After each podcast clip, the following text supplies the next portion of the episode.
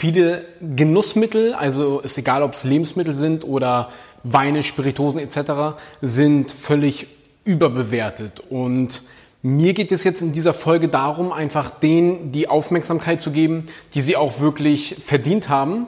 Und ich möchte dir aufführen, wie absurd es ist, einfach wie wir oftmals eben Geld ausgeben, beziehungsweise unser Konsumverhalten etc.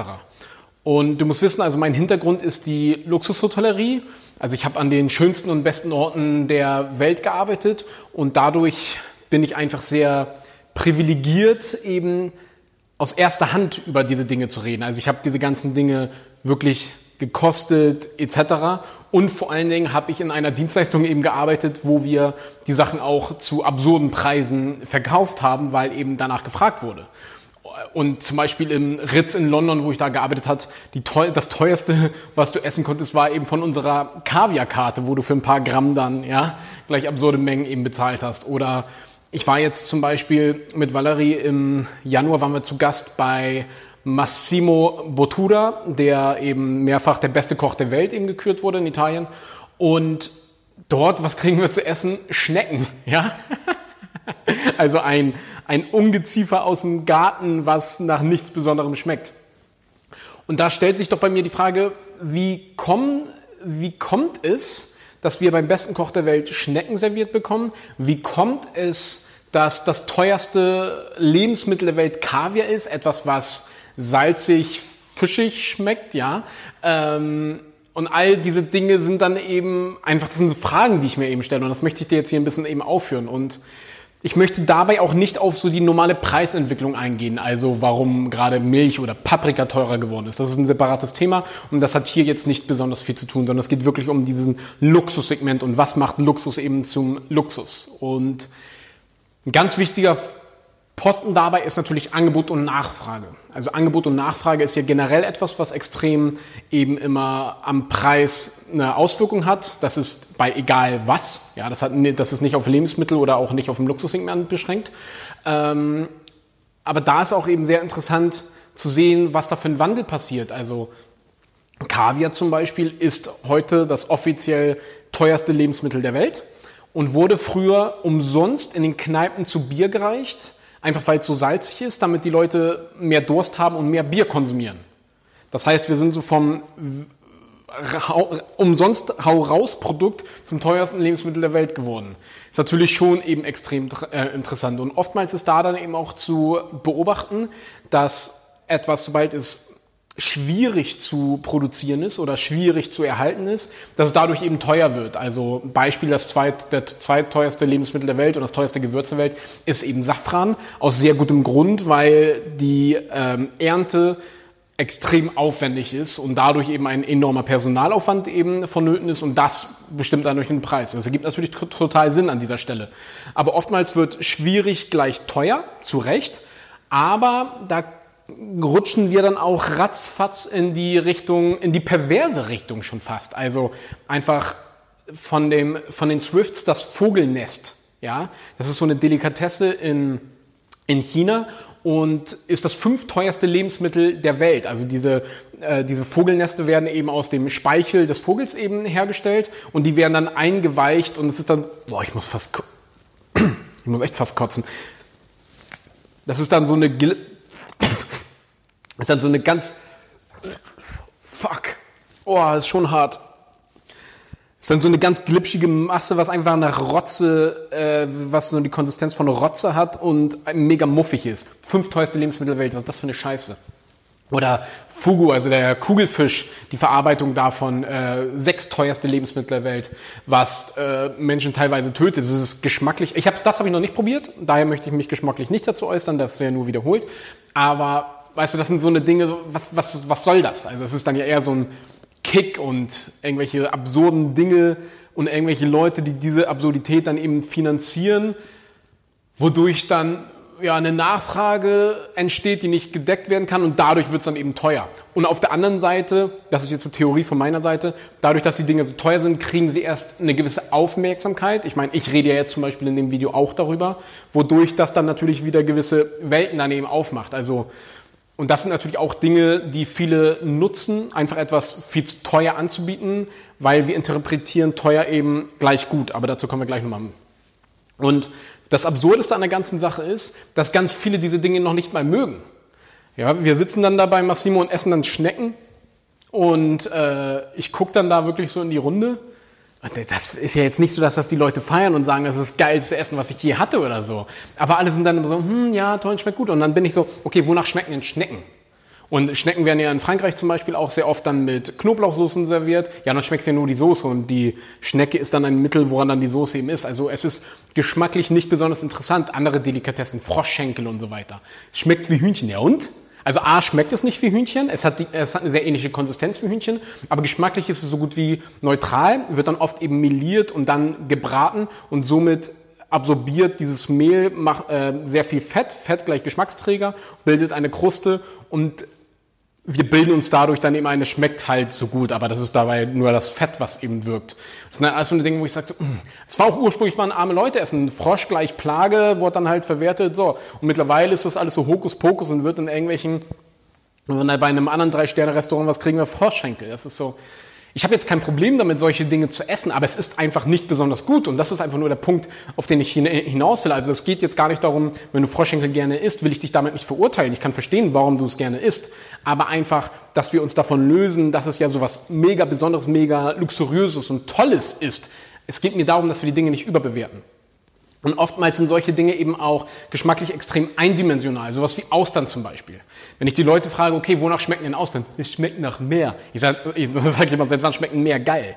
Also wenn du Meer doch so gut findest, dann geh doch ins Meer und trink Salzwasser. Schmeckt doch scheiße. Ja?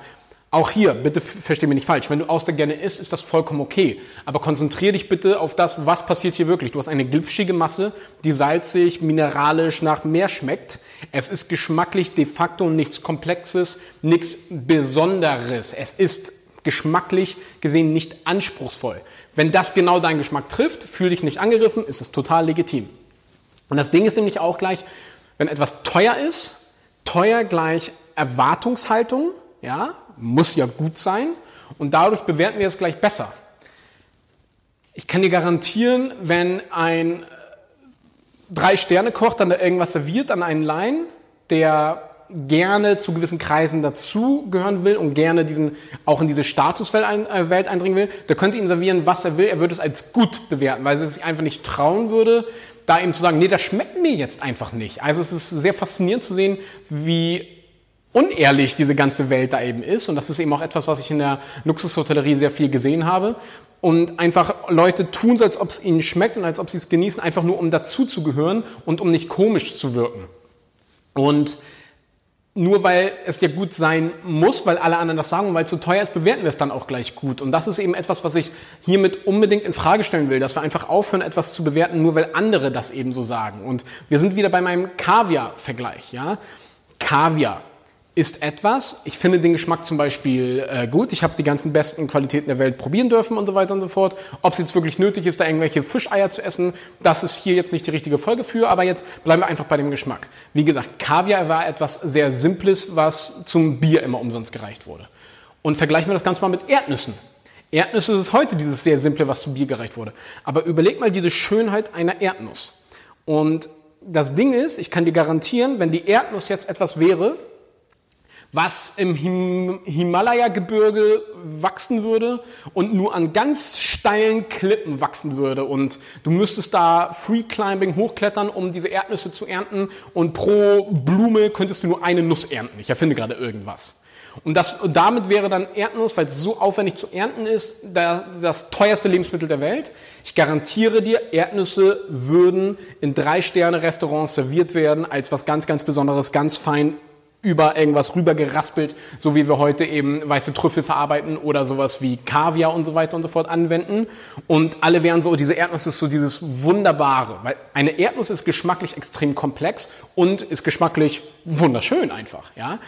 Allerdings, weil es so billig ist und weil wir es so unbewusst konsumieren, hat dieser Geschmack komplett an Wert verloren, weil wir einfach als Kind oder immer noch ja diese billigen Konserven äh, völlig übersalzen in, in uns hineinschaufeln und dadurch hat ist dieser Geschmack entwertet worden, obwohl der Geschmack an sich hervorragend und extrem komplex ist.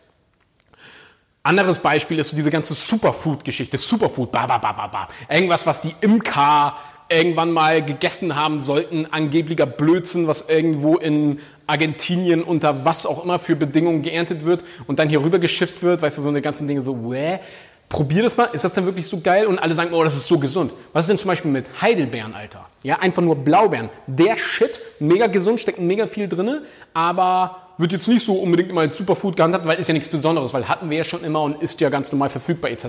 Das heißt, Blaubeeren werden von unserem, sind von unserem Ansehen nichts Besonderes und irgendein Blödsinn aus irgendwelchen Tropen ist so das Nonplusultra-Shit, was du in den ganzen Hipsters-Cafés kriegst. Was soll das? Also denk da einfach mal drüber nach, so wie absurd das eben ist. Worauf ich mit dieser Folge eben hinaus will. Ich möchte, dass du nicht einfach sagst, dass etwas gut ist, einfach nur weil andere sagen, dass es gut ist. Oder ich möchte nicht, dass du sagst, dass es dir gut schmeckt, einfach nur weil es teuer ist ich möchte darauf aufmerksam machen einfach und appellieren, dass wir bewusster konsumieren. Hier sind wir wieder bei dem Bewusstsein. Das Ganze ist auch nicht so einfach abzuhaken im Sinne von, dass du einfach das essen sollst, was dir schmeckt, weil so einfach ist das nicht. Weil wenn wir nicht bewusst schmecken, also wenn wir nicht bewusst die Nahrung zu uns nehmen, werden wir eben beeinflusst von Drogen, die in Lebensmitteln sind.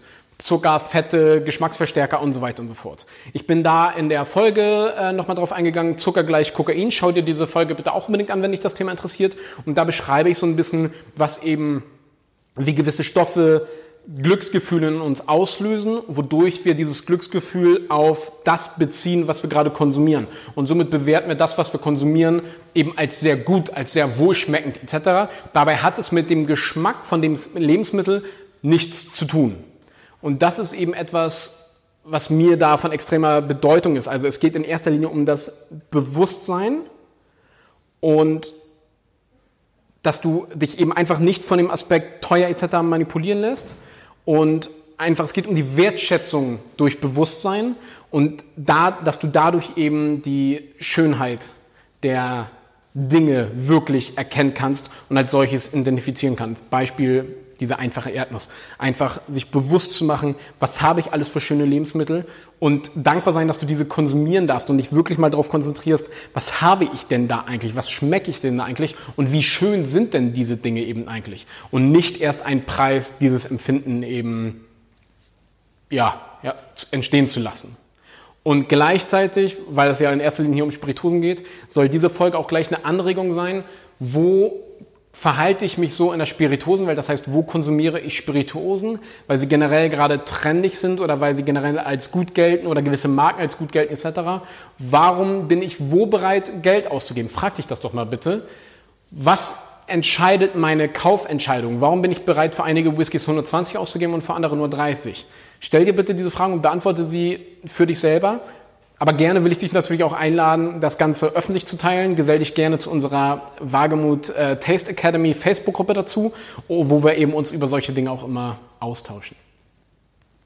Das war's auch schon wieder für heute. Vielen Dank, dass du wieder mit dabei warst. Und wenn es dir gefallen hat, weißt du ja Bescheid. Hinterlass es eine Bewertung auf iTunes oder Spotify und schick es auf jeden Fall auch einen Freund, den das interessieren könnte. Generell, wenn du das Gefühl hast, dass die Person immer ein bisschen zu viel Geld für Lebensmittel etc. ausgibt, die das eben nicht so ganz verdienen.